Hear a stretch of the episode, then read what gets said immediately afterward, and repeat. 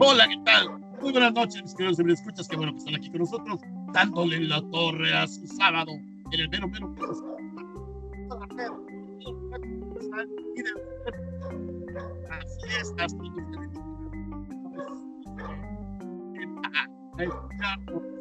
Bueno, el día de hoy es sábado, sábado 6 de febrero el año del Coronavirus Strike Back. Ya lo saben, el coronavirus contraataca, así que pónganse al tiro y no bajen la guardia. Bueno, el día de hoy, antes de comenzar, me gustaría eh, comentarles primero que el nuevo locutor, como pueden apreciar, es un perro, ahí se escucha al fondo. Este, a ver si podemos callar ese perro, por favor. Y bueno, eh, resulta que el día de hoy quisiera arrancar eh, con una petición muy personal. De entrada, bueno, ya saben, el día de ayer por fin cumplí 365 días de transmisión. Ah, cabrones, estuvo bien rudo. Eso ha estado y seguirá estando bien rudo. Bueno, y el día de hoy en particular le quiero mandar felicitaciones a mi sacrosanto padre que hoy cumple años, que todavía anda por ahí dando lata. Este, hoy, 6 de febrero, es cumpleaños de mi padre. Y desde aquí le mando un calurosísimo abrazo, saludo y decirle a mi padre que lo amo con todo mi páncreas, porque mi corazón está lleno de colesterol. Así que mis queridos señores, escuchas, ya lo saben, mándele por ahí felicitaciones a mi padre también. Es chido el viejo. Bueno, y ahora sí, a lo que te truje Chencha el día de hoy, sábado de Pipiolos, Pipiolos Horror Club. El día de hoy, ya saben, eh, con un, un, tema eh, chingón, chingón, ¿no? Que este, termina con esta trilogía de Carpenter. Y lo que vamos a hacer el día de hoy, pues es, ya lo vieron en el título está, vamos a hablar sobre la cosa de Tink. Ahí ese rollo, ya lo saben. Y bueno, pues para poder hablar de este tema, tenemos que invocar a estas deidades maléficas, malignas y este, culáteras de el terror y del horror. Vamos a empezar, ya saben, como siempre, por las damas. Las damas primero, mi queridísima Natalia Murga. Natalia, muy buenas noches, ¿cómo estás? Súper, súper bien. ¿Y tú qué onda? ¿Cómo están todos? Pues aquí chidos, ya sabes. Andamos este, eh, evadiendo virus por toda la eternidad aquí. Me cae. y bueno, eh, del otro lado de la, de la hebra, del otro lado de la esquina, tenemos a nuestro queridísimo locuturazo, ya casi certificado, ya será un super experto pronto, mi queridísimo César Contreras. César, muy buenas noches, ¿cómo estás? ¿Qué onda, Lalo? Buenas noches, súper bien, ¿y tú? Pues aquí, ya sabes, este, festejando a mi padre, así que este, me voy a echar unos tragos a su salud. Felicítamelo y salud. Muchas gracias. Y bueno, este, por allá tenemos, ya lo saben, a este hombre que es la mole del terror, el, el maestro del terror cósmico acá, bien fumado, nuestro querido Sebastián Rivera. Sebas, ¿cómo estás? Buenas noches. Hola, buenas noches, Lalo. Buenas noches a todos los que nos escuchan. Felicidades a tu, a tu querido padre. Muchísimas gracias. Y bueno, por último, pero no al final, tenemos, pues ya saben, a, la barba que investiga todo lo que es el horror, a este muchacho que todo mundo se lo quiere dar, el sex symbol de Pipiolos, nuestro queridísimo Omar Parra. Omar, muy buenas noches, ¿cómo estás? ¿Qué onda, Lalo? ¿Qué onda, muchachos? ¿Cómo están, amigos? Muy bien, muy bien, pues nada aquí, echándola, relajándonos. pues mis queridos amigos, mis queridos escuchas, comenzamos con este horroroso capítulo de La Cosa. Gracias por pasarnos la batuta, Lalo. Eso eh, eh, es una intervención divina que necesitamos para cada capítulo. No habría, no habría capítulo sin esa oh bonita voz de, de pues nuestro alabado Señor amigos míos, ¿cómo están el día de hoy? ¿Qué tal se la han pasado esta semana? ¿Cómo se sienten? ¿E hicieron la tarea? Sí. Ajá, sí, ajá. Ajá, juntos. ay, ay, ay. Bueno, amigos, pues ya hoy es el Antes de continuar, mi querido Mar, por ahí me gustaría decirle a Sebas, te oyes un poquito lejos, Sebas, si te puedes acercar al micro, estaría fabuloso sí, claro. Es que está en un cuarto grande donde guarda a sus víctimas, entonces hace eco. Ajua. si Sebas prende la cámara, lo único que van a ver gente es una persona con mucha cinta de aislar y cuerpos en bolsas de basura. Y yo con mi vato de laboratorio de la prepa abriéndole Ajá, el canal. sí. Su, su, ¿cómo se llama? Su toallita con formol y la chingada. Pero bueno amigos, pues es el cierre de la trilogía del apocalipsis del, Johnny Carpenter. Hoy cerramos con, pues fue la primera, si mal no me equivoco, que fue La Cosa. Un- una película pues un tanto, pues contradictoria en su momento. Tuvo muchos contrapiés que ya voy a decir en su momento. Y pues ¿Cómo, ¿Cómo empezar con esta bella película? Es, eh, es una obra, ¿no? Bueno, muchos hoy en día ya la consideran una obra de John Carpenter, que ah, es un remake de una película ya más antigua, llamada igual La Cosa de Otro Mundo, o El Enigma de Otro Mundo, también le dicen. Entonces, ah, este remake se centra en un grupo de científicos que eh, está en una base de investigación científica en la Antártica. Ellos pues al estar encerrados no tienen contacto con el mundo exterior, vaya, son los únicos en esa base. Y un día de tantos reciben la visita inesperada de un perrito que está siendo atacado por unos noruegos locos. Entonces, ese día las cosas se van a la mierda porque empiezan a experimentar cosas muy, muy raras a, a raíz de que el perro llega a ellos. Y pues no les voy a decir más porque eso ya sería entrar en spoilers. Amigos míos, ¿qué les pareció esta película? ¿Quieren decir algo más antes de entrar ya bien bien a lo bueno? Peliculón, la neta. Como ya lo mencionaste, este la trama me parece bastante chida. O sea, no sé por qué, eso lo explicaremos un poquito más adelante, pero comenzaré diciendo que tuvo varias críticas este, negativas, pero a mi parecer, la neta sí se me hace una gran película, por lo menos a mi punto de vista, de las tres que ya hemos hablado hasta ahora, de la trilogía del apocalipsis, esta es mi favorita. Exacto, yo creo que es con la que muchos de nosotros empezamos, ¿no? Con esta onda del terror. Yo quisiera decirle a la gente que esta fue la primera película como tal, ya bien, bien del terror de los ochentas que vi. Hubo varias, pero la primera la que vi como tal ya por pues gusto o por querer, por querer verla fue, fue esta película. Amigos, ¿quién más quisiera decir A algo? mí, a mí me gustaría acotar un punto y la película, bueno, como bien lo indicaste ahorita, es un remake de La Cosa de Otro Mundo, de Think from Another World de 1951, pero eh, está basada en una novela de 1938 de John W. Campe- Campbell Jr., que se llama Who Goes There? O sea, ¿quién anda ahí? Chingao. De, ahí- de ahí Exacto. viene la historia de La Cosa. Exacto. Cabe recalcar que el, eh, la original, la, bueno, la primera película que se hizo de esta, de esta, de esta obra em, fue a blanco y negro. Corría el año de que era más o menos Lalo 1951. 1951. Gracias. 51. 1951, una idea muy diferente a lo que estábamos viendo en esta película, que es lo que les voy a explicar más adelante. Eh, literal, la cosa sí es algo, o sea, sí está definido. Y de hecho, pues no entraría como tanto en terror cósmico, por así decirlo. Entonces es más como un monstruo. Solo que en esta, pues no estamos viendo al monstruo, es algo ya más avanzado. Pero bueno, amigos, eh, empecemos a lo que va esto. ¿Qué les gustó de esta película?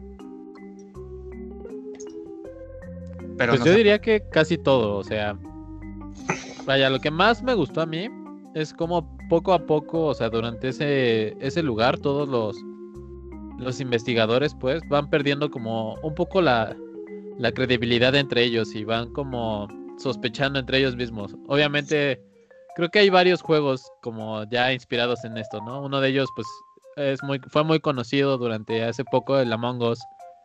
Pero ese tipo de, de no saber quién es qué o qué, como que le va metiendo más este interés a la película. Correcto, amigo, es una forma de verlo. eh, la- el encierro, el eh, que tú te alejes totalmente de la civilización causa serio daño a tu mente. Es algo que no, no es nada bonito ¿no? para, la, para, el, para el ser humano. Entonces, por ende, la gente empieza a perder sus estribos. Nat, creo que vas a decir algo. ¿Qué te pareció esta película? En lo personal, me gustó. O sea, sí tiene como sus partes de las que hablaremos después, pero, o sea, me agradó justamente, me agradó muchísimo lo que dice César, que es como, o sea, que en lo personal, a ti como persona, a ti como espectador, te mete así como muchísima cizaña también de lo que todos piensan de todo. ¿Sabes? Como señoras chismosas. Ok, ok. Pues es que es cierto, ¿no? Yo creo que si nos planteamos la, la esta situación, la el estar encerrados y todo ese pedo, pues sí te, te genera mucho desmadre en la cabeza y no puedes hacer bien las cosas. O bueno, como que no piensas lo que haces. Y pues no sé, amigos, yo creo que es una excelente película, tiene muy buenos efectos, la verdad. No sé por qué la criticaban tanto cuando salió. No sé por qué le tiraban tanto hate. Digo, en algún tuve en algún momento tuve la oportunidad de ver algún programa, creo, de críticos locos que dijo una en, un- en su review dijo literal que era ah, horrenda y que exageraba en lo grotesco. Sebas, ¿qué estás, qué estás por aportar a este bonito programa? Pues ya tomando en cuenta eh, lo criticada que fue en su momento, tenemos que basarnos en el año y en el periodo en el que, en el que salió. Tenía semanas que se había estrenado E.T. Entonces la gente venía de ver un alienígena amistoso que le brilla el dedo y se quiere regresar a casa, haciéndose amigo de un niño. Y de la nada llega nuestro querido Carpenter con inclusive el nombre de el apellido del de la persona que hizo los efectos especiales cuando lo escuché me hizo un poco de gracia pero ya hablaré de él después. En el que de la nada se, se aparece un ente espacial que no te das ni cuenta cuando te asimila y, y te empieza a generar desconfianza de tus compañeros. Y es como de dude o sea la película es excelente pero el periodo en el que la sacó no fue eh, lo mejor planeado que se pudo. Exacto, amigo.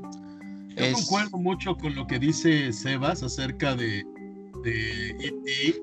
La neta, sí, o sea, se enfrentaba a esto. Por otro lado, pues, eh, también hay que considerar que tenemos ahí un joven Todd Russell y pues, ya empezaba a hacer la onda, la meritita onda, ¿no? En, en cine, particularmente de ciencia ficción, muy pocos lo recuerdan, muy pocos recuerdan la película Galáctica.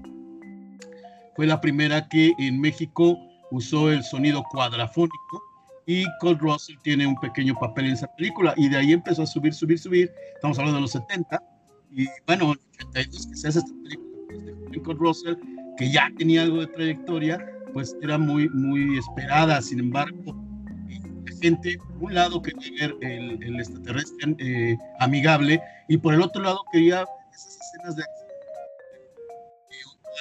Vaquero galáctico ya se había echado encima con Russell, ¿no? Exacto, Lalo es como de las primeras películas en las que Kurt Russell nos dio su, su amplia gama de talentos actorales. Si le ven cara conocida es porque es el papá de Star Lord. Exactamente. o si todavía se quieren ir un poco más es el de Tron, ¿no? Antaño, no, antaños modernos es el, el papá del principal de la película de Super Escuela de Héroes. Por si no Ah, lo ubican. Cierto. Y no- no es el lo, de- de, lo de Star Lord también es, es- híjole, el, cierto. ah, el Star Lord también. Pero no es el de Tron, Sebas. Es, él no salía en Tron. El de Tron se parece, pero no es otro actor. Es que eran los ochentas, un chorro se parecían mucho. Y más por el corte de cabello. De hecho, ¿sabes a quién me recuerdo? Este actor en los ochentas. ¿A quién? Ah, se me fue el nombre. Vocalista de The Doors. Ah, Jim Eh, Morrison. Jim Morrison. le Ah, daba Jim un Morrison. aire bien cabrón. Le da un aire. Sí, sí, sí, sí, le daba, le daba aire. No, amigos, es una, ¿cómo decirlo? Es una muy buena película. La neta tiene muchas cosas eh, increíbles, efectos y todo. Eh, ¿Qué más decir de esta obra maestra? A pesar de que yo creo que la gente, no sé por qué la criticaron tan feo, como es, no, bueno, algo que sí entraría mucho fue algo que nos dijo Lalo, la situación de que no eran, pues, en el momento en el que la estrenaron no fue algo de renombre hasta después. ¿Qué es lo que ha pasado con muchas de estas películas de cine de terror de los 80? que en, su, en un principio decían, no, es que pinche película fea, güey, no, nada que ver, así, así, ¿no? Y las comparaban, ¿no? Que es lo mismo que estamos haciendo nosotros ahorita, ¿no? Nosotros te podemos decir, ay, es que el terror moderno está de la verga y eh, lo, de, de antes era lo mejor, ¿no? Entonces, es algo que seguramente también Lalo fue algo que nos dijo y me gustaría que dijera bien para que explique desde su perspectiva las cosas. bueno, el, tema de, todo esto de las películas de los 80 de terror, eh, voy a hablar particularmente de México. México alguna vez ya comenté, como bien lo indicas, eh, este tipo de situaciones donde eh, pues la gente está acostumbrada a otro tipo de cine. Entonces llegas con, con la cosa y de repente yo recuerdo en su momento, pues nadie sabía qué era. O sea, no podíamos decir, oye, es este terror o, sabes qué es tal cosa era una cosa muy diferente. Y en los cines, curiosamente, esta fue de las películas que más duró en muchas carteleras. muy bien. Ya saben, el viejo comercial de véanlo, el cinema, la raza, varios más, ¿no? Hollywood, la raza. No, pues son, yo creo que mucho tuvo que ver eh, el impacto ¿no? que generan estas películas en, el país. Porque muchas, eh, bueno, yo poca gente es la que conozco que es, fan de este tipo de películas. Al menos de ese, de ese año, ¿no? Porque hay muchos que dicen, no, es que me gusta mucho el terror y solo ven lo de hoy, ¿no? Por ejemplo, o lo de 1930, eh, ¿no? Entonces, eso también tiene mucho que ver, el impacto que tienes. Y además la gente, pues que sí tenía ganas de ver así como el, lado malo de E.T. También eso sí, sí da un, empuje, ¿no, chavos? Mira, ahí te va dos datos curiosos. De acuerdo a lo que estás diciendo esto del impacto, pues sí, este, de hecho la película fue, fue había sido prohibida en Corea del Sur y en Finlandia. Y también este Creo que le habían ofrecido el guion de E.T. a John Carpenter, pero pues obviamente dijo que no, él prefirió como irse más por el lado de, del terror. Y pues ya de ahí Steven Spielberg fue el que, el que tomó cartas en el asunto con E.T. Es que eh, Steven Spielberg, Steven, ah, Steven Spielberg que este como que metió mucha mano, ¿no? En esa época, chicos. Eh, fue productor de un chingo de películas que también como que dieron su, su pauta al género. En el caso de la de Poltergeist también, que decían, muchas de las películas de las que él era productor, eh, decían mucho como, no, güey, es que tiene el tono de Spielberg, de seguro Spielberg la dirigió, como ese mito que estaba, ¿no? Que según esto Poltergeist fue dirigida en realidad por Steven Spielberg y no por Toby Hooper. Pero bueno, eso creían. Entonces, Steven Spielberg, a grandes rasgos, gente, es como un Mickey Mouse. Está en todos lados como que se reproduce, güey. Lo puedes clonar, güey, y puede estar en todos lados y no hay pedo, güey. Él puede hacer de todo. Es un gremlin. Sí, güey. Él, lo puedes mojar, güey, y salen como cuatro cabrones más de su espalda y uno hace una película de acción, otro una de terror y así, ¿no? No sé, amigos, es, es, pesado, ¿no? Además, fíjate que puedo platicar que en, en, en la época que salió, yo estaba en la secundaria y eh, te voy a comentar lo que pasaba a mi alrededor, ¿no? Todos los, los amiguillos, los chamaquitos, andábamos más metidos en la onda, y más onda la Ouija, por ejemplo. Puta, me acuerdo que llevábamos Ouijas a la escuela. Este, y no tomábamos tanta atención, fíjate, ese tipo de terror. A pesar de que sí, todos la vimos y platicamos mucho de ella, pero, pero más bien, y sobre todo una escena de la que ya hablaremos cuando estén las escenas que nos gustan, que híjole, la platicamos hasta el cansancio y los que en su momento llegamos a tener eh, la película ya sea en beta o en VHS, era la escena que repetíamos una y otra y otra vez, así en el grupito de amigos, en vez de hacer el trabajo de la escuela, nos poníamos a ver eh, esos cachitos de la película. Totalmente, totalmente. No sé, yo creo que eh, eso también ayuda mucho, ¿no? Que la distribución que se le da a la película por en, refiriéndome a personas, ¿no? En el caso de tú y tus amigos, pues sí decir, no, güey, es que a mí me mamó mucho esta escena y que no sé qué. Yo me acuerdo que la primera vez que la vi, no me acuerdo a quién se la mandé, no me acuerdo a quién le dije que la viera. Normalmente, cuando me gusta una película eh, y me gusta mucho, tiendo a recomendarla, ¿no? Es como güey, ve esto, ¿no? nada más así. Y esta me acuerdo que la primera vez eh, fueron pocas a las personas a las que se la mandé, pero a la fecha se ha convertido en una de mis favoritas.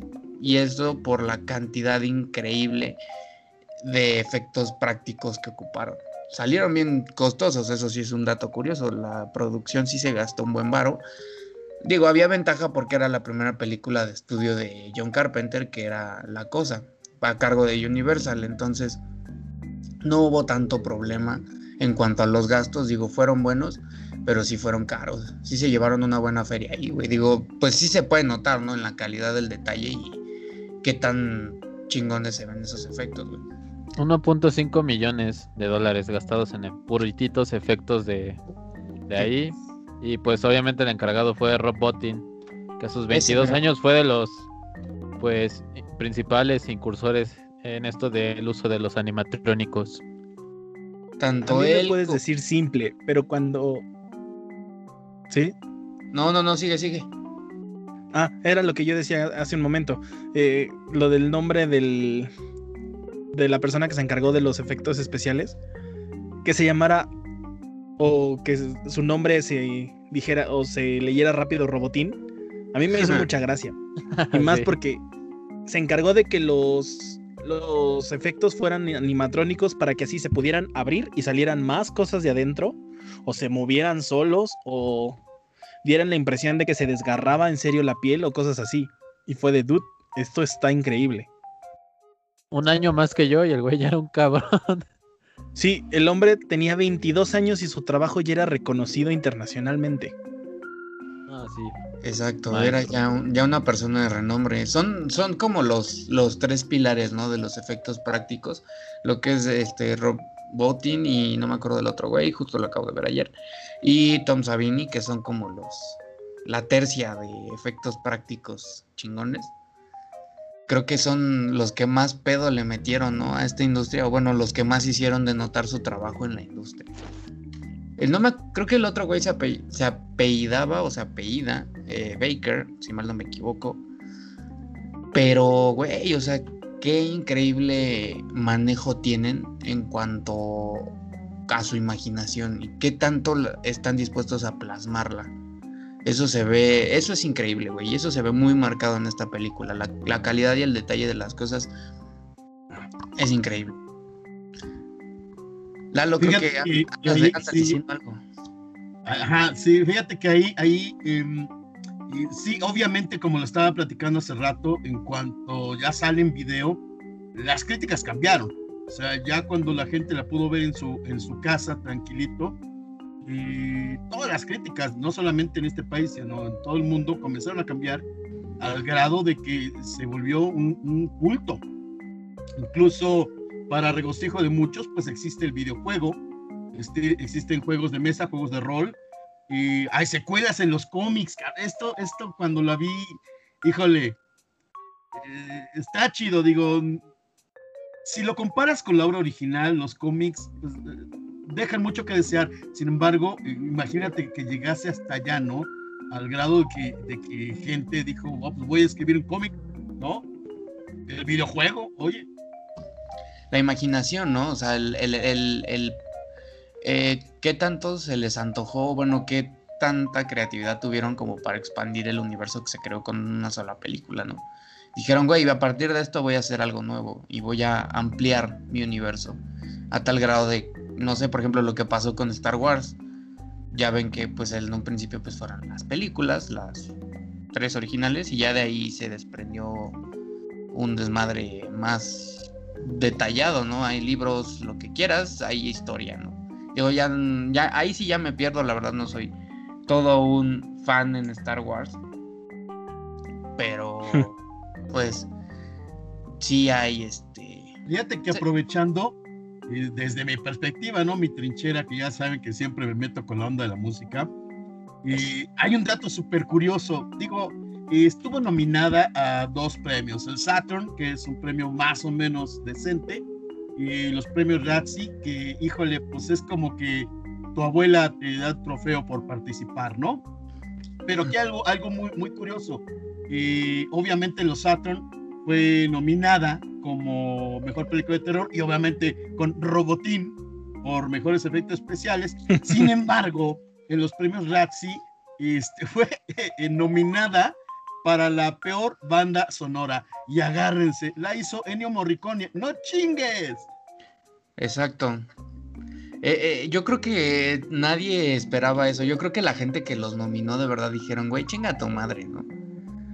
Porque, pues no mames, o sea, bueno, Ennio Morricone es un estándar, güey. O sea, estamos hablando de una. No, no es lo mismo, pero sí tiene el nivel que tienen ahorita, no sé, Hans Zimmer, eh, todos esos güeyes que ahorita están muy pesados en la industria de los de pues las bandas sonoras de películas eh, James Newton Howard de mm, Henry Williams que es el que se ha compuesto muchos temas de la infancia de mucha gente. Eh, güey o sea qué increíble. Para mí con esas dos notas del pum pum güey con eso me vendes la película. Con eso entras en la atmósfera de la película para mí. La neta. Genera esa atmósfera de tensión que tanto te suplica que le des. Exacto. Y en palabras del actor eh, Keith David, que es el, que hace de Childs, el morenito que anda calcinando a todo mundo, em, ese güey dijo, o sea, a mí me vendieron la película o a mí me atrapó la película con el puro soundtrack. O sea, yo nada más escuché las primeras dos notas del pum pum y ya, con eso tuve.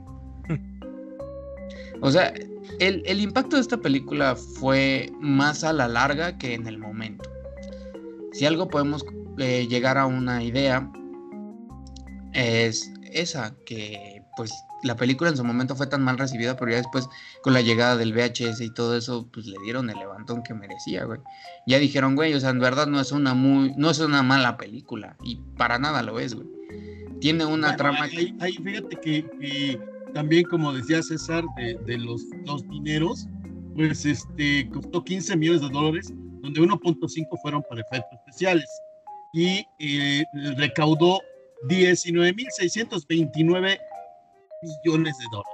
Y pex. Pero pues sí dobló.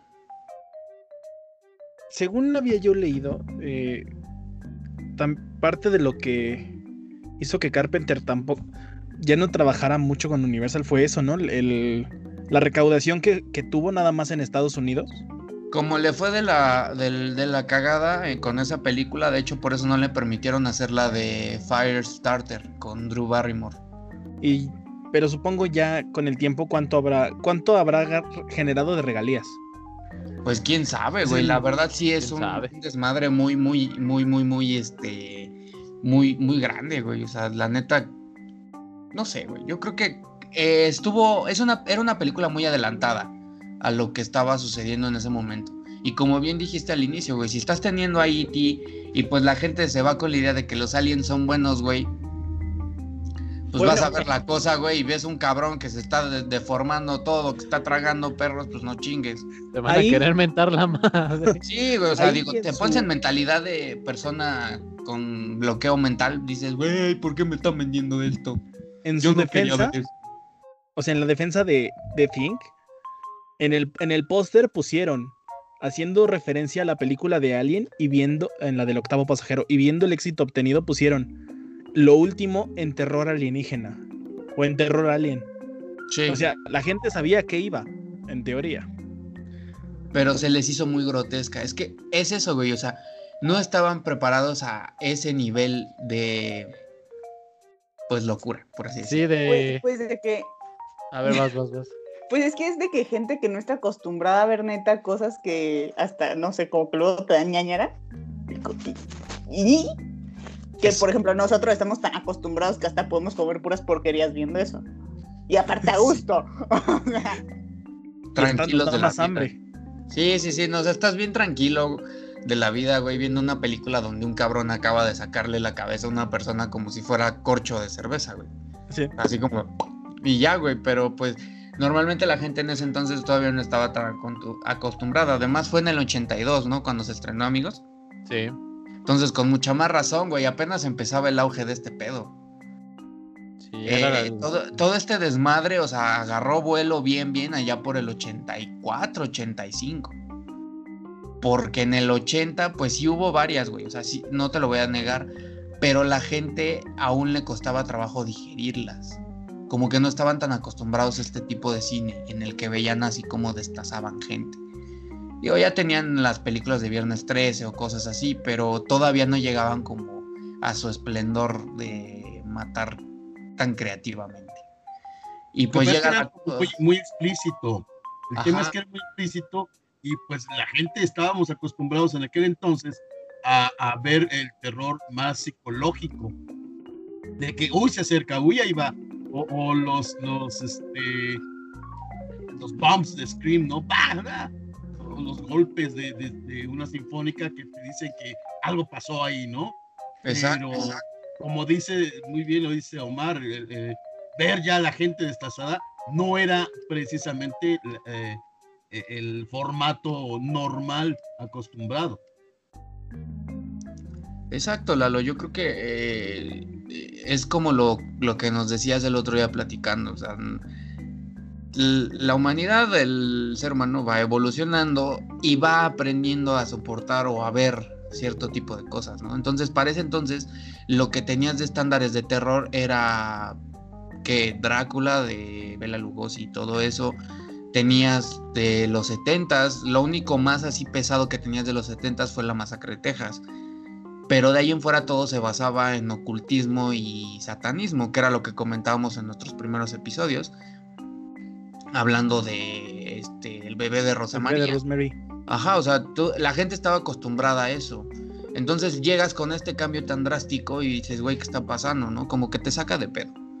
No estás acostumbrado a ver eso, ¿no? Como que dices, es que, güey, como que les falta algo, como que sienten que no están en su zona de confort. Entonces, por ende, no se sienten cómodos. Pero bueno, amigos, am, hay que pasar a esta, esta bonita eh, pues, que sección del canal en la que vamos a mencionar nuestras frases o nuestras escenas que más nos gustaron. Yo sé que esta sí la están esperando porque sí hay un chingo de escenas en la película que son muy, muy buenas. Oh, sí. Entonces, empiecenle, dense, dense con todo. Nada más, no se amontonen. La del desfibrilador, güey. Totalmente. Ese desmadre de que se le abre la barriga, güey, y le mocha los brazos. Le güey. mocha los brazos. Güey, ¿qué, qué escena? ¿Qué escena? La verdad, tiene. Tiene tantas cosas muy buenas, güey. Luego también cuando se le cae la jeta, que se le, le salen De patas 10, de arañas, güey. Así. O sea, Se ve bien que de 10. Esa parte, mira, Exacto. Tiene algo que me. Y, o sea, las patas, por ejemplo, a mí que me dan como mucho asco los insectos, ese fue como el puntito que le faltaba para que me diera cosa todo el caso. O sea, de disfrutarlo y aparte que me diera cosa, ¿sabes? Te dieron ñañaras. Sí, me dieron ñoñeres. Efectivamente, amigos. A ver, Sebas, tú tienes varias, yo creo. Una en especial, aunque sí hay varias, que es cuando hacen las pruebas de sangre. Ah, güey, qué buena escena. Están haciendo las pruebas de sangre, para quien. o sea, espero que ustedes lo hayan notado un poco. Para quien no la ha visto, fíjese en los ojos de los personajes. La persona encargada de la iluminación de esta, de esta escena, de esta maravillosa película, trató, o más bien, intencionalmente le soltó reflectores a ciertos personajes para demostrar que ellos estaban limpios, que no eran parte de la cosa, a excepción de uno, en- que fue el que hasta los ojos le hacía sombra. Buscó la manera más posible de que no, eh, no le diera la luz en, la pu- en los ojos. Y si fue de Dude. Exacto. Yo, es, está- son como los pequeños de... de South Park, este, hay, hay, hay, hay un episodio que, que re- recrean esa escena. Esa sí no me la sabía. Tengo que ver ese episodio. Es que esa película ya de verdad dejó tantas cosas a la posteridad, amigos. Yo creo que todas estas escenas, güey, la escena del desfibrilador, el- la cabeza con patas de araña, esa misma escena fue referenciada en la de It capítulo 2. La cabeza de, creo que es Stan, si mal no me equivoco. Sí, creo que sí. que le salen patas de araña, güey. Esa es una referencia totalmente a la cosa. No sé si lo notaron y tienen hasta la misma expresión y el mismo tipo de plano cuando aparece la. No, no me había ayudado. No lo había, no me había. Efectivamente. Tienen el, Efectivamente. el- el mismo. eh, tiene- es una referencia directa, güey. O sea, puedes ver totalmente la esencia. Tiene un aire muy cañón. Muy buena película, güey. La neta, de. Pero ¿Qué escenas? ¿Qué escenas? Ay, güey, también cuando el carnal que el- en la prueba de sangre que el- sí es la cosa, güey, que se abre sujeta así y le salen la- los tentáculos y la chingada. Güey, eso se ve genial. Cómo se traga al otro, güey. Literal se lo Gente quiere. de monos chinos. Oye, la- mi escena así, favor a favor, la que más, más me dejó marcada mi infancia. Y ya ves casi al final de la película donde Kurt Russell ya trae el lanzallamas y todo. Y la cosa por un instante se muestra como es en el techo. Hijo mío, esa está chida. es una muy buena escena, Lalo. Eh, es que como que no te da. No hay forma para la cosa, ¿no? O sea, el mismo título te lo indica, ¿no? No tiene una forma, no tiene un motivo, bueno, un. Algo, ¿no? Algo físico y tangible que podamos decir, ah, es que eso es la cosa. Porque ya para el final, pues el- la pelea final con, con la cosa, eh, pues no tiene una forma definida. Tiene pedazos de perro, pedazos de humano, pedazos de un chingo de cosas. Bocas hasta por donde no, ma- manos y brazos y tentáculos, güey. Eso se lo podemos dar gracias a Robotino. Ellos desde muy temprana la, la producción de la película empezaron a diseñar cómo se iba a ver la criatura. Y de hecho ellos determinaron, ¿no? Si esta persona o esta cosa ha estado, este, ¿cómo se llama? Eh, en varios planetas, eh, pues, ¿por qué no debe de tener más formas, ¿no? O no debe tener una forma definida. Pues Carpenter al principio tenía esa idea de que tanto en la versión de los... Ay, la, la que es en blanco y negro, que es una sola forma definida, la de la cosa, como en muchas películas de monstruos del pasado, eran así, o sea, era una persona humanoide y nada más se veía que era diferente. Y en esta ocasión, él, junto con el encargado de efectos especiales, más bien, el de efectos especiales lo convenció de que tenía que ser. De, de que pudiera cambiar a cualquier forma. Sí, porque la, de hecho, bueno, esa gente por si no saben, la primicia original de la película no es esa. Bueno, la primera película que se hizo no tiene nada que ver con esto. Quien tuvo la iniciativa o la idea de cómo cambiar totalmente la historia fue John Carpenter. Porque él en un principio cuando Universal le encargó este proyecto, él dijo, pues, ¿qué voy a hacer diferente? ¿Qué voy a cambiar en esta película? Y lo primero que se le ocurrió fue esto, la situación de un cambiaformas que pues no tiene algo definido. Que ya ha estado en tantos planetas que todo se le queda, ¿no? Entonces ya tiene partes de alien, partes de, no sé, humanos, perros, lo que sea. Entonces eso a la hora de plasmarlo en, en la criatura, los efectos prácticos, pues fue un... Dicen que sí fue un desmadre un poquito laborioso, pero pues les gustó, ¿no? O sea, el trabajo final, todo lo que hicieron con las cabezas, güey, la, el carnal que salía del vientre del otro, pues también, o sea, no sé, güey, yo creo que tiene tantas escenas tan buenas que es maravillosa. se logró, se logró el cometido, la neta. Exacto, amigos. Pero bueno, amigos, ya antes de pues seguir con lo malo, quisiera pues que dijeran qué es algo que rescatarían ma- pues mucho de la película o que, di- que dirían, güey, esto da vende la película o esto es lo que da la película. El escenario. Ok, el escenario. César. Lo bizarra que, que llega a ser. Ok. Nat. No sé, ¿sabes? Es que, es que hay muchas cosas, o sea, pero tipo la, ¿cómo se dice? Toda la especie de escenografía, porque aparte de todo lo que pudo haber hecho, o sea, le metió más cosas para que se viera más realista de lo que realmente es, ¿sabes? Entre comillas, jaja. Exacto, ¿no? Que ese, cómo plantearlo, es ese, esa vibra, ¿no? De, de encierro que te da la película, que tú estás viendo algo, pero te sientes atrapado. A pesar de que estén al aire libre en algunos lados, te sientes solo, ¿no? Te sientes atrapado porque no tienen a quién más contactar. Están completamente solos. Así es, amigos, como nosotros en cuarentena.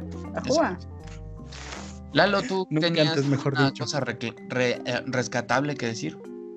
De la sí, peli- fíjate que, que, este, bueno, de entrada eh, concuerdo con César, eh, eh, los escenarios, el, el tema de que hayan alterado los estudios Universal, que ahí se hizo, este, pues sí, vale, vale mucho la pena, porque de neta no te encuentras eh, en un set, se siente que, que, verdad, estás ahí.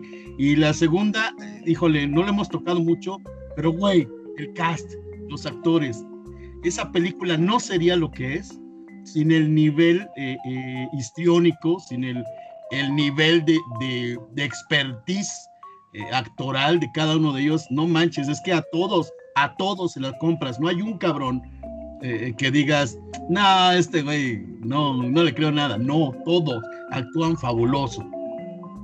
Sí, no, es una, una película llena de actuaciones muy, muy geniales, ¿no? Todos, todos se metieron de verdad en su papel, hasta los más jóvenes, hablando de Kurt Russell, son personas que su mismo papel también requería de ciertas, um, ¿cómo decirlo? Ciertas caracterizaciones, ciertas uh, adaptaciones a cómo eran, ¿no? Por ejemplo, no sé, alguien pudiera haber sido muy hablador o no es una persona habladora, pero su papel requería que fuera silencioso, ¿no?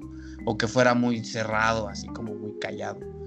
Entonces, cada actor se preparó lo suficientemente bien para tener ese efecto en pantalla. Y tú les crees, o sea, de verdad, ves la película y no sientes que ninguna actuación esté forzada. Ninguna, o sea, todas tienen como su seguimiento y su desarrollo como debe de ser, o sea, el desarrollo que necesitan uh, para aportar a la trama. Hay quienes pues no aportan tanto, pero no les dan tanto desarrollo. Y hay quienes sí aportan y les dan el desarrollo necesario, ¿no? El final ya del, del doctor, que pues, a la mera hora uno pensaba que era el que nada más estaba volviendo loco, resultó ser que si era la cosa, güey, pues sí saca de pedo. Ay, sí, güey. Oye, hablando del reparto, la única mujer que participó en la película, eh, pues es Adrienne Barbeu, y eh, pues es la ex esposa de, de Carpenter. Ella interpreta la voz del juego de ajedrez al principio de la película, en la compu de McRady. Ella también salió en otra de Carpenter, güey. Salió en la, en la, en la niebla, güey. Pues sí, pues era su, su, su esposa su, en ese su entonces. Esposa, su, su woman. Iba a haber otra mujer en la película, pero eh, resultó embarazada y cuando dejó las, la producción, Carpenter decidió que mejor, que le interesaba más ver cómo se podían desarrollar un equipo de puros hombres para ver el asunto de la cosa como que da, da un ambiente más, te da un poco más de tensión tal vez, o puede generar más tensión, creo yo, creo yo, la verdad no sé. O piensan que con una mujer hubiera sido un resultado diferente. Igual y sí, como con un toque más, igual y más macabroso, eh, quién sabe. Sí podría ser. Pues, eh, ¿cómo, ¿cómo plantearlo, chicos? Porque es un escenario bastante interesante. Hubiera sonado muy bizarro o hubiera sido igual de bizarro que, por ejemplo, la mitad del equipo fueran hombres y la mitad y la otra mitad fueran mujeres, ¿no? Hay un remake, ¿no? O sea, aparte de este remake que, que es remake, no hay es otro remake, remake, ¿no? No es como tal remake, güey, es precuela. Hay una precuela, la del 2011. Esa es Ajá, de... esa es la precuela. Eso es lo que pasa en el campamento de los, de los noruegos. Ajá. Ah, ya. Que, que, los mencionamos. Estaba yo viendo eh, un video de curiosidades y dije, ¿qué dirá el noruego? Me fui al traductor. Cuando, cuando llega al campamento y les empieza a gritonear en noruego, les dice, aléjense de esa cosa, eso no es un perro, solamente simula hacerlo. Para quien hablase noruego, o no sé si allá en la habrán puesto eso en inglés o algún rollo así. Pero dude, le hizo el, el, spoiler más grande de la película a los, a los dos minutos. Y quedó increíble porque ellos no le entendieron nada. Exacto, no saben qué pedo. Ninguno habla noruego, ninguno, nada, güey. O sea, Todo Nadie- el pedono, ¿no? Que se hubieran ahorrado si alguien hubiera hablado noruego. sí, güey, yo creo que inmediatamente acaba la película a los cinco minutos de iniciada. güey. O, o la cosa se transformaba en monstruo y los clavaba todos con sus tentáculos. Un tiro al perro y pum. También, o el, po- el mismo perro, yo creo que se hubiera echado a correr igual. Digo, ya entre todos, yo creo que mínimo uno sí le hubiera alcanzado a dar un plomazo. Creo yo. Aunque también puede ser, digo, no he visto la precuela, güey, no he tenido pues la oportunidad. Pero también pudiera ser, güey, que en esa se viera que alguno de, de los noruegos, güey, que se quedara congelado, güey, que no muriera, sino que se quedara congelado y en realidad fuera la cosa. Entonces no solo sería el perro, sino tendrían que regresar, descongelar al otro güey y matarlo. Pues tenemos una gran esperanza, una nueva esperanza, queridos pipiolos. El año pasado se mencionaba algo acerca de hacer un remake slash secuela, tomando en cuenta el libro, la película, la primera película, la de Carpenter,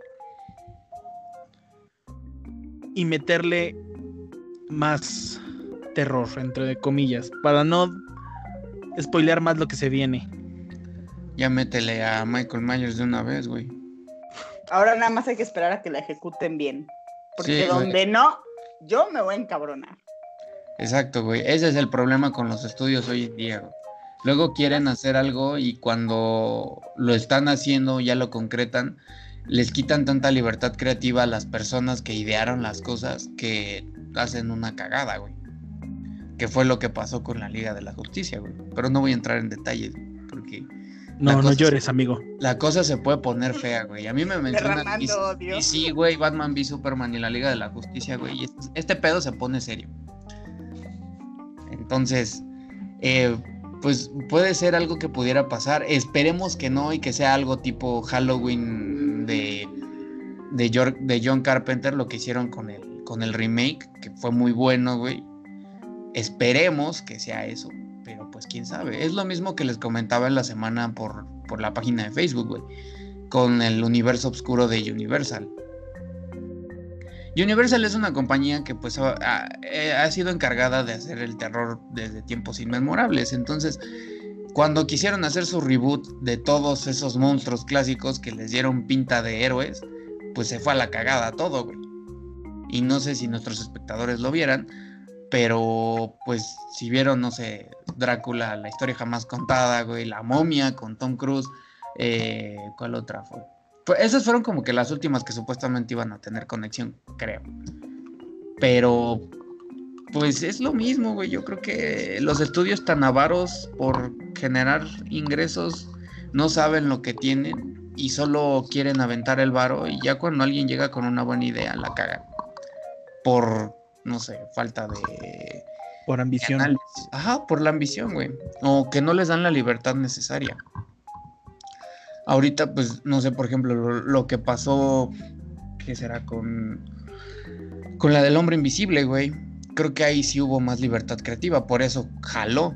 Y además tenía una premisa muy diferente a lo que era la película original. Y el libro también. Porque, pues, nada que ver, güey. O sea, sí, si lees el libro, sí, no tiene nada que ver, güey. Pero la premisa que mantuvo esta nueva película, güey, es innovadora hasta cierto punto porque maneja una, un ángulo diferente de este personaje clásico. Y eso es lo que podrían hacer con la cosa, güey. Creo yo, porque ya hoy en día, si algo nos hemos dado cuenta es que la fórmula del terror de los ochentas sirve como nostalgia, güey. Pero para crear algo a, gran, a largo plazo no funciona o le cuesta trabajo funcionar. Hablando de terror, yo creo que una de las frases que más terror nos da a los amantes del cine es edición del director. No te pases. No, eso sí ya está. Eso ya está perro. No, es. Hay versiones del director que están buenas, pero hay otras que la terminan cagando más que el producto original. Entonces, yo creo que, como dice Lalo, güey, qué pinche terror que el director se meta a hacer edición. Y si es un director que tiene otra idea sobre lo que es, güey, la va a cagar, güey. ¿Sabían, Pero bien bonito. ¿Sabían que esta película, la cosa, es la única película que, como tal, tiene su versión no canónica? Y está Sí. rechazada por el mismo Carpenter. Sí. Que es esa que todos en algún momento habremos visto en Canal 5 que está censurada. Güey, la, la Canal 5 y muchos, eh, muchos programas o canales de, Canal. de tele o cable, güey, censuran las películas horrible. Sí. No sé quién la censura, güey. mm, pero no sé, güey. O sea, yo creo que le quitan la esencia. O sea, nada más dejan la, la trama de la película, pero hasta se te hace tediosa, güey. Se te hace aburrido. O sea, no, sab- no saben como tal. Digo, no sé de censura, no sé qué reglamentos. Apliquen, güey, este, hay reglamentos de censura por país. Y el caso, por ejemplo, de Estados Unidos, que es más complejo, es por estados. Eh, No, sin te- embargo, en el tema de canales de, de, eh, empresas televisivas, y como sea, eh, eh, Canal 5, Fox, Universal, este, Paramount, lo, la que me digas, tiene su propio despacho de censores. Cada una eh, de las televisoras censura en relación a lo que ellos creen que su canal eh, tiene que significar para el resto del mundo. Eso tiene mucho peso. Y habla más de lo que es la censura como tal en este tipo de películas. Pero por ejemplo, La Cosa, pues estamos hablando de una película que se sostiene por su, su violencia, por así decirlo, su, su forma. Lo gráfica que es. Ajá, por lo gráfica que es, güey. Y si tú le cortas las mejores partes o lo que da a entender más la trama y genera más tensión, pues por ende, yo creo que hasta el mismo Carpenter si hubiera dicho como, güey, o sea, esto no es mi película. ¿Qué le hiciste? O sea, le quitas, le haces parecer como una cosa de, básicamente, película barata de cable, güey. Entonces, pues, no queda, amigos. Pero bueno, Nada es bueno en esta vida, amigos, así es de que, pues pasemos a lo malo. A ver qué encontraron de malo. Verla en Canal 5. Verla por primera vez en el 5 fue lo más malo que me ha pasado en la vida. Sí, güey. Creo que fue la primera vez que la vi, güey. Yo, yo la vi ya más a esta edad, te soy sincero, no la había visto. Alguna No. vez a mi mamá se la prestaron y que la vio con la familia, pero yo no estaba, yo estaba muy chico. Pero ya bien, bien, o que ya la viera así completa, güey, tuve la oportunidad de cuando estaba en Netflix. Que después la volvieron a resubir y después está en Amazon y después ya no está y güey, es un desmadre con esa película. La distribución está medio rara. ¿Qué más malo encontraron, amigos? Piensen. Ahí está. Ese está es el tema. Yo, yo no necesito pensar. pensar, ¿eh? Ahí sí yo no necesito pensar. Y Échalo. Obviamente, siendo película eh, de los 80, a pesar de que contó con un buen presupuesto y los errores de continuidad, puta madre. O sea, Sí, sí, la película me parece fabulosa, es fantástica, pero los cochinos errores de continuidad son rudos. Eh, por ejemplo, en mi escena favorita, la, como la he visto muchas veces, eh, el tema de cuando encienden o intentan encender el, el, eh, el lanzallamas, si te das cuenta al principio se les cae la llama muy feo, como Sí, que se chorrea. Y, y errores de continuidad de ese estilo hay montones. O sea, me pasaría toda una hora diciéndoles eh, todos los errores de continuidad que vi. Yo, en lo particular, me voy por eso. Lo malo, no sé quién fue el continuista, pero por favor, este, que le metan la cosa por el siempre sucio. literal. Sí, hubo una escena, ¿no? En la que nada más encuentran unos boxes rotos. Fue en la. Ya casi al final, güey, cuando van al, al- a la cabaña de Kurt Russell. Se van y supuestamente lo dejan afuera porque creen que es la cosa. Y esto se debe a que encontraron unos chones, eh, pues agujerados. Digo, tal vez se tiró un pedo y de lo fuerte que estuvo se rompieron sus calzones, güey. Eso pasa, güey. Eso es algo, casos de la vida real. O No- por el frío los no dejó secando afuera y pasó, güey, pero pasa, güey. El frío también, güey, la tela no se endurece, güey. Pues ese güey a lo mejor estaba bien mamado, bien algón y pues, se agachó, güey, se rompió, o sea. No, eso sí te lo digo por experiencia. Cuando dejas ropa que está húmeda o recién lavada afuera, en un lugar que hace mucho frío, se hace hielo, güey. Y cuando le tratas de hacer algo, se rompe. Así está, perdí güey. un suéter, pero vale gorro. Pues ahí está, güey, a lo mejor eso le pasó. Tengan cuidado con los condones y los dejan en el refri. ¿Qué pasó? Como, ¿por qué metería un condón en el refri? Déjale esa experiencia Pregunta. Para propia. que se sienta más frío, güey. Ni que fueran bubulubus. Pues para que se conserve más tiempo, ¿no? Para que dure más lo frío. para que re- tenga retardante, ¿no? Retardante natural. Ajúa, perro. Dude, el frío y eso no se llevan. Pues es lo que digo, güey. O sea, ¿para qué te lo pones? ¿Te imaginas ahí a, me- a medio desmadre? ¡Ay, güey! ¿Qué le pasó? Se Es que rompió. le dio frío. Es que le dio frío. Como cabeza de tortuga, güey. Bueno, ya nos salimos del tema, ya entramos Ay, a otra cosa. La cosa del frío, güey.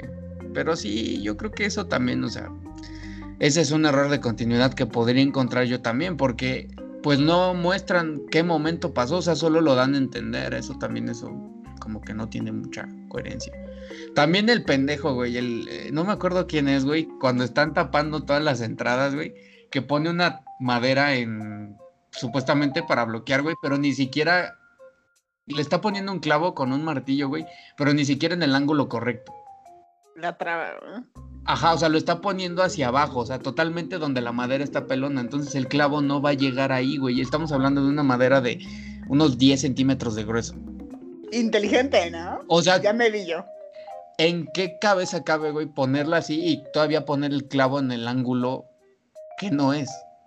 Como que está muy estúpido, güey. Es como de, ay, güey, me dieron un solo trabajo, güey, nomás lo hago lo pendejo. Mira, güey, si te contesto, yo me sentí identificada con ese poderoso comentario, güey. Chale, sorry.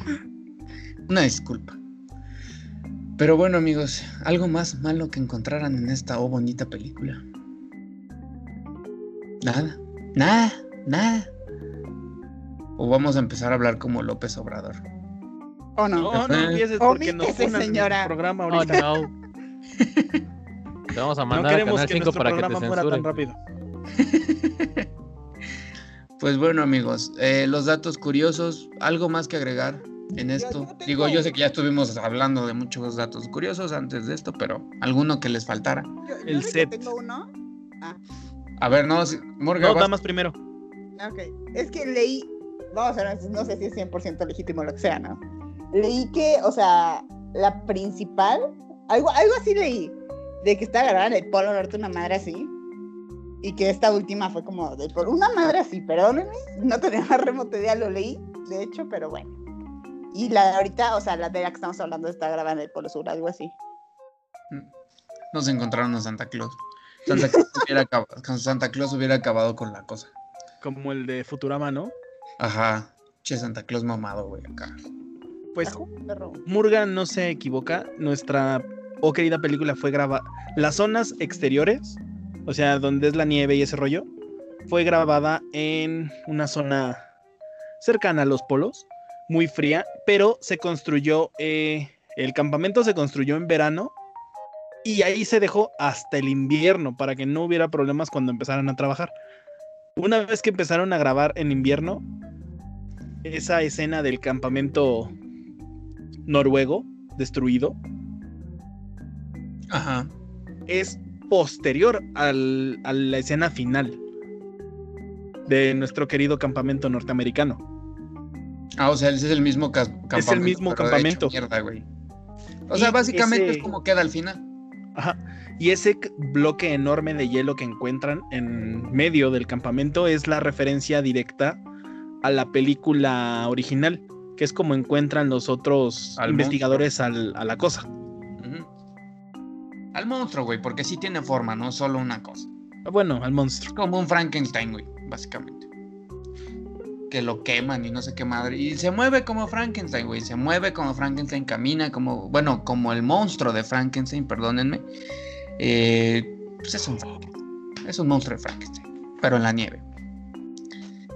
Pero bueno, amigos, eh, ¿algún otro dato curioso aparte de grabar en el pinche frío? Ah, sí, que varias de las escenas interiores, de hecho, fueron grabadas en Los Ángeles. También. Nice. En los estudios Universal. Esa madre. Y es de las pocas películas de Universal que no tienen el logo antes.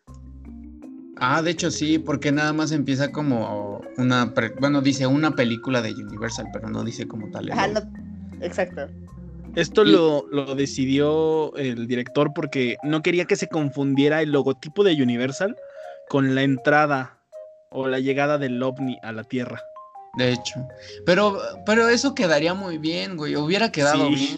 Porque hay películas en la actualidad que empiezan así, o sea, que por ejemplo, no sé, un logo de Universal, y si estamos hablando del, del mundo, o a- y la primera escena es algo entrando al mundo, cortan el logo o lo desvanecen, y es como si fueran, y meten ahí al, al lo que vaya, que vaya a pasar, güey.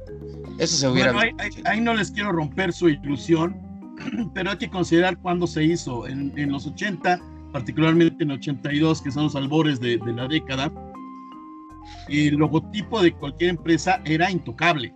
O sea, es el logotipo.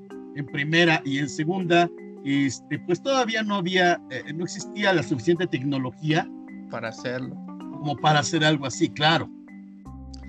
Sí, hoy en día ves muchas iteraciones así, o bueno, como cosas que van así continuadas, ¿no? Que del logo sale algo. Eso a mí me gusta mucho cuando lo hacen en las películas. Eh, es- es- no sé, siento que le da como continuidad o que le da como un acercamiento directo a la, al- a la película también. No sé, por ejemplo, algo que me fascinaba era, por ejemplo, cuando in- inician las de Transformers, cuando pasan las estrellitas de Paramount, cómo suenan como los soniditos, güey, de Transformers. que se transforman. Me mama muy bien, güey. Eh, me, me, me, me, me, pone feliz, güey. O también, por ejemplo, no sé, en la de Van Helsing, güey, que sale el logo de Universal y primero empieza a, a color y después se pasa a blanco y negro Se y, va poniendo como- blanco y negro. y después hace como un fade out, a- a- o bueno, se transforma literal en una antorcha, güey. Ah, eso se me hace increíble. Eh, son cosas, son los pequeños detalles, amigos, los que, los que importan. Pero bueno, amigos, ya para terminar con este bonito desmadre, ¿qué calificación le dan en cuanto a deditos? O manos, o chorizos, no sé, lo que sea. ¿Cuánto le dan? A ver, empiecen. ¿O quién quiere empezar? No, nadie, no, nadie. Yo le doy. Ah, A ver. No, vas, vas, vas. no, no, vas tú, vas tú. Cámara, yo le echo nueve manitas amputadas. Tuvo, como ya mencionaron ustedes, tanto Lalo como Tomar, pues sí tuvo unos cuantos pequeños detalles. Por eso quizás este no le doy tanto, pero pero sí sí me gustó, o sea, por lo menos la disfrutas. Es buena película. Definitivamente, amigo, con, totalmente de acuerdo. Nat, Igual le doy, le doy 9. O tal vez un 9.5, tal vez. Pero oficialmente un 9. Ok, ok. Sebas, el hombre, la mole, la cosa. Yo estoy entre el 9.5 y el 10, güey. Yo sí se los, yo sí estoy pensando en darle el 10. Porque siento que no, o sea, a pesar de lo que hayan dicho en su momento de, de estreno, es una película que no le debe nada a nadie. O sea, se defiende sola, a pesar de los errores de continuidad, lo admito. Y no me había dado cuenta hasta ahorita que los mencionan. Es algo que siento que vale bastante la pena ver. Sí se los recomendamos. Ya saben, no les recomendamos verla en ningún pirata de confianza. Eh, Está en claro, no- Amazon, por si la quieren claro. comprar. En Amazon Prime está en la tienda, por si la quieren comprar. Eh, creo que también estaba. Ya bueno, te la dan por tu suscripción en a la HBO, aplicación de Movie. en la aplicación de Movie Plus. Es una aplicación muy buena. Eh, pues las piratas de confianza. eh, en Netflix estuvo un rato. Creo que ahorita nada más está el remake. Si quieren ir a ver el. Bueno, remake que precuela. Si lo quieren ir a ver, pues dense una vuelta. No, los, no les vamos a decir que no, pero tampoco les vamos a decir, a decir que sí. Es su decisión. Eh, Lalín, tu calificación, ya nada más para terminar con la Yo, mía. sin lugar a duda, le doy nueve deditos amputados y, y le quito uno nomás por los errores de continuidad. Ok, ok. Tienes, tienes una razón en eso. Pero bueno, amigos, em, yo finalizo esto con dándole un, un 10, la verdad, a mí me vale madre. Eh, es, mi es una de mis películas favoritas, güey. O sea, la disfruto cada vez que la veo, la puedo ver mil veces y mil veces la voy a disfrutar. Eh, sí, hay, como dice Lalo, hay errores de continuidad, pero la verdad, a la mera hora ya me valen gorro. Entonces, sí, yo sí le doy el 10, la verdad. Eh, es una película 100% recomendable. Eh, si quieren ir a verla, quieren ir a, a darse un rato para checar este pues, bonito terror de los 80, vayan a verla. Se la recomendamos ampliamente, gente. Vamos a ser honestos. Y, Tú le das como un 20, güey. Sí, o sea, sí, güey, o sea, sin pedos le doy hasta el 100 si quieres, porque la verdad, te digo, es mi película favorita, de mis películas favoritas, o sea, tengo como un top 100 o top 10, güey, siempre va cambiando, güey, pero una que siempre ha estado ahí, güey, o bueno, que ha estado la mayor parte del tiempo es La Cosa. Y esta versión, no he visto la primera película que sacaron, entonces tendré que verla para ver qué pedo. Ya lo saben, mis queridos ciberescuchas. Omar dice: Es mi programa, es mi pinche análisis, le doy lo que me dé la gana. A huevo que sí. Y pues ya nada más para finalizar, amigos, ¿alguien quiere decir la bonita conclusión de esta película? ¿O ya la dejamos así? Ustedes dicen, Desconfíen hasta de su sombra. totalmente. Concluimos que es una película que te va a hacer dudar hasta de tu papá. Entonces, em, pues nada, amigos, eh, vayan a verla. Se la recomendamos ampliamente. Y pues ya para terminar, redoble de tambores. em, vamos a las recomendaciones, chicos. ¿Qué vieron esta semana? ¿Qué quieren de- externar a nuestros bonitos ciberescuchas? La facultad, hablando todo esto de, de alienígenas y, ¡Aliens! y parásitos y, y demás. Está buena. Ok. Parásitos, como tú en casa de tu mamá. A jugar. Ey, Como cualquier- cualquiera de nosotros, desde casa de nuestra mamá hasta los 25 o más. No, ¿cómo crees? ¿Qué? Ah, Sebas, tu recomendación. Yo. No sé. Ay, no sé. Es que esta semana casi. Esta sema- Ay, es que no sé. No, ya en serio, esta semana casi no vi mucho de terror. Pero. De las antiguas que he visto, quiero recomendarles. La de. Con... eh, La toalla del mojado. se me fue- No, se me fue el nombre. Ve con Murga y ahorita te digo, se me fue el pedo. Eh, zombies strippers. Es malísima. ¡Qué demonio! Sí existe. Para- Sí, sí existe y es ¡Demonio, malísimo. señores! Bueno, Nat, ¿cuál es tu recomendación? El sillón asesino. No es Ah, Coto, sí el orfanato. Lo peor de todo es que sí existe, por eso me saca de Güey, pedo. Y lo peor es que sí la vi. Chale. No, pero el orfanato, jóvenes. La, una bonita película espa- española, tío. Sebas, ¿ya te acordaste de las zombies, strippers, vampiros, hombres lobo, lo que sea? No, lo pongo en los comentarios cuando me acuerde. No se Ok. preocupen. Y es que Sebas ya tiene lagunas mentales, gente ya está viejito, por favor, donen, ya alguien ayúdenos a inscribirlo porque ya le toca la vacuna contra el COVID, pero no sabe ni siquiera en dónde vive y no se acuerda ni de su código postal, señores. Entonces, está cabrón la situación. Em, yo nada más quisiera terminar diciéndoles la... ¿Qué, película vi? Excelente pregunta. Vi am, apenas hace un rato una película que se llama Los Pequeños Detalles. No es de terror, es como un thriller de suspenso. Sale nuestro bonito hombre de chocolate Denzel Washington y el dios encarnado que es Jared Leto, literal, pues, la barba, el pelo, está mamado el güey, pues, es dios, ¿no? Em, Eh, y nuestro queridísimo Rami Malek, que es el Freddy Mercury, el Freddy el Ferras Gómez. Em, es una muy buena película. Es un thriller tipo Los Siete Pecados Capitales. Tiene como esas vibras.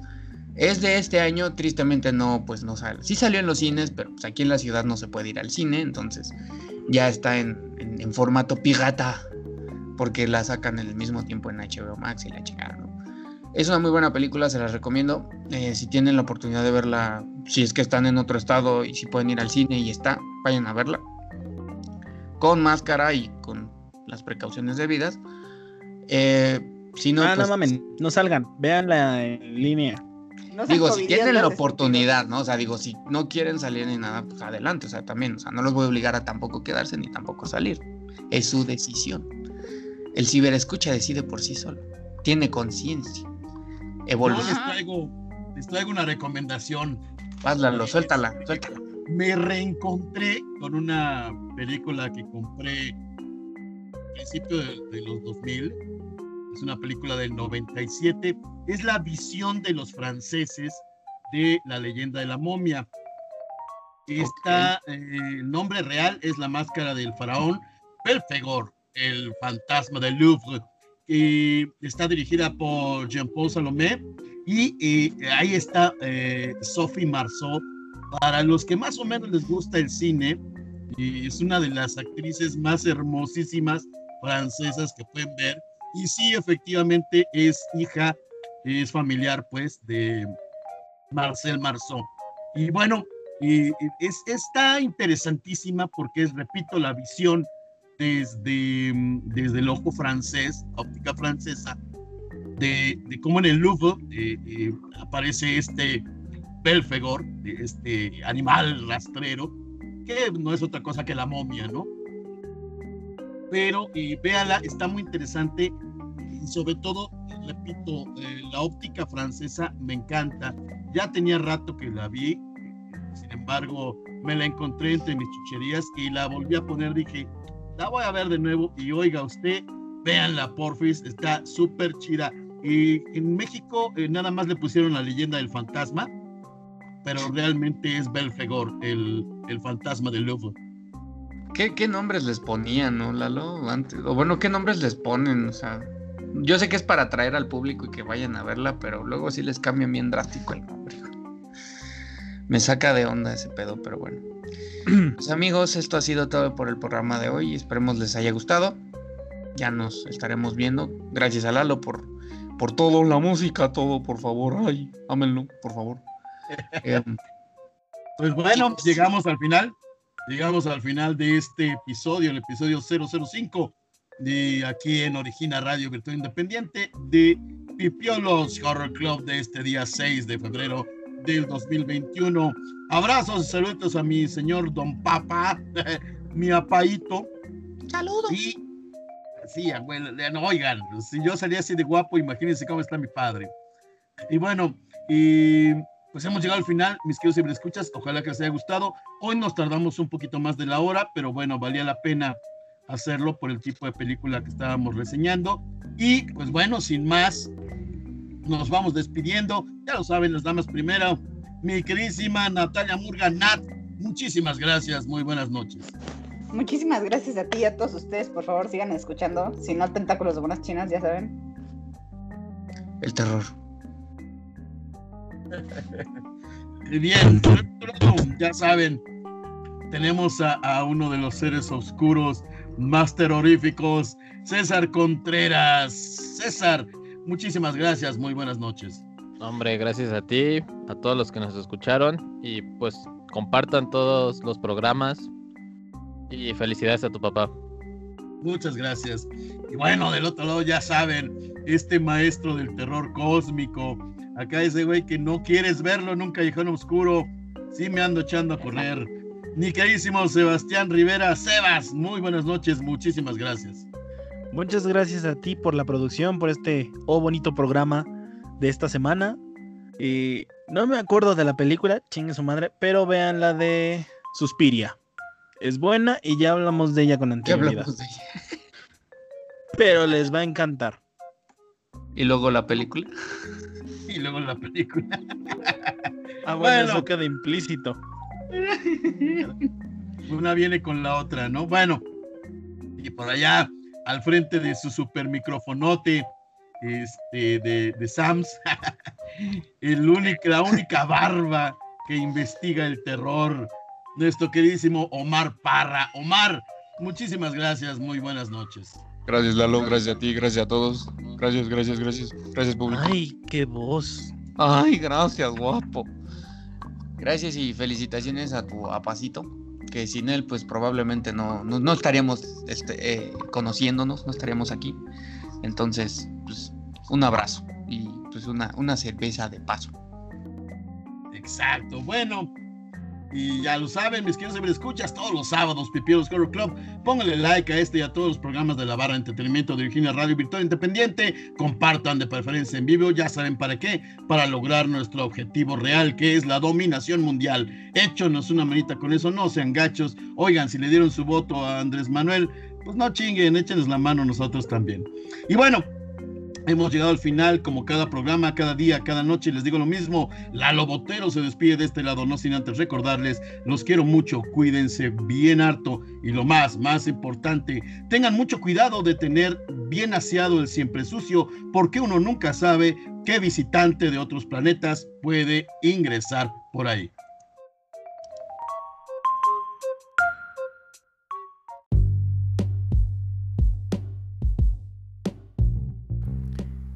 El programa que acaba de escuchar fue hecho con el único propósito de entretener y expresar nuestra opinión. Por favor, absténgase de pensar que lo vamos a obligar a pues ver las cosas como nosotros queremos. Así que, como ya lo hemos dicho, por favor no lo hagan. Bye.